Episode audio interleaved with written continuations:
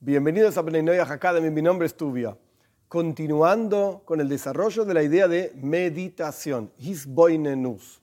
La gente piensa a veces, porque ven videos acá, videos allá, wow, aparece una letra hebrea aquí arriba y esto lo vamos a transformar en la energía divina para tener muchísimo dinero. Ah, porque este mes es el mes cuya energía significa, en Yiddish, que es uno de los dialectos que se habla dentro del pueblo de Israel, decimos bobe maices, historias de la abuela. ¿Está escrito esas cosas? Sí, ok, están escritas esas cosas. ¿Son para todo el mundo? No. ¿Por qué no son para todo el mundo? Porque hay una línea fina, muy fina, entre pensar en Dios y hacer idolatría. ¿Cuál es esa línea fina? La línea fina es en realidad yo estoy, ya lo charlamos esto, yo estoy usando esa meditación con la letra que aparece aquí arriba, porque la energía de mirar en el mundo me llegará a mí y tendré muchísimo dinero. Eso es idolatría. Vos lo único que querés es dinero. O belleza, beneficio, alegría, no importa. Curación, pónganle el nombre que quieran. Energía del mes para mí. Yo quiero estar bien. ¿Y Dios? ¿Qué me importa Dios? Es un detalle. Dios es una herramienta. ¡Qué locura! Es la existencia total. Pero se transforma en una herramienta para mi beneficio, para mi bienestar. Esta es idolatría de uno mismo. Terrible. Entonces, ¿qué es meditación? ¿La letra hebrea? No, no, no. Meditación es ser consciente de la presencia de Dios. ¿Me va a traer un beneficio o no me va a traer un beneficio? ¿Y qué importa? Tomemos un ejemplo. La bondad divina. ¿Qué significa la bondad divina?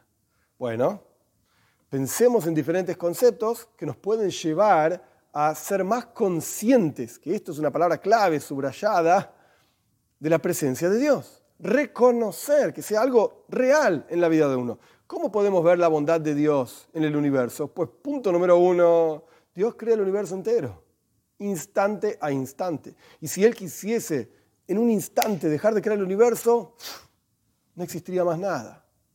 Entonces la bondad divina es que Él se rebaja a sí mismo a crear este universo.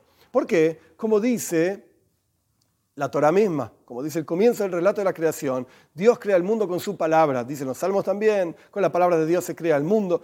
¿Qué quiere decir la palabra de Dios? Pues así como una palabra es insignificante frente a la capacidad de una persona de producir palabras, frente a la capacidad de la persona de pensar palabras, frente a la capacidad de la persona de tener ideas en la cabeza. Una palabra, imaginemos un gran físico, genio, premio Nobel de la física, que va a dar una clase magistral y todo el mundo en silencio, 500 personas en el auditorio esperando que este grande empiece a hablar. Y el hombre dice, buen día. La gente ¡ah!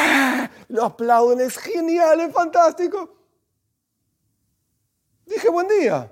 Cualquier tonto dice buen día. No se necesita ser un genio de la física para decir buen día. ¿Por qué me aplauden por esto? Me ofende. Yo puedo llenar pizarrones de cuentas, matemáticas y física y genialidades y me aplauden por decir buen día.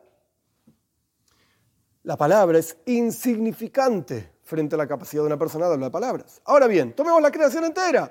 La creación entera es la palabra de Dios. Oye, oye, oye. Y si todo esto Dios lo hizo con unas palabras, Nuestros sabios más aún dicen, con una letra creó todo este mundo. Y con otra letra creó el mundo por venir. Una letra. ¿Qué es una letra frente a Dios? Insignificante. El mundo entero es entonces insignificante frente a Dios. ¿Cómo vamos a alabar a Dios por ser creador del mundo? Hoy el mundo no es nada. Es como alabar al gran físico por decir buen día. Aún así, esto es parte del Gesed, la bondad divina de proyectarse, darse para crear el mundo y para que nosotros estemos acá y lo conozcamos a Él. Esto es una bondad increíble divina. Esto es un concepto de meditación que uno puede pensar como en cada esquina del universo, en realidad, está la palabra de Dios creando esa esquina del universo y en realidad es insignificante esa cosa frente a lo que realmente Dios es. Pero aún así me da a mí la posibilidad de pensar en Él, de ser consciente de su existencia. Pero esto no es algo que uno puede decir, Dios existe, listo, la palabra de Dios. Otra cosa, sigamos, ¿cuándo es el desayuno? No, no, no, no.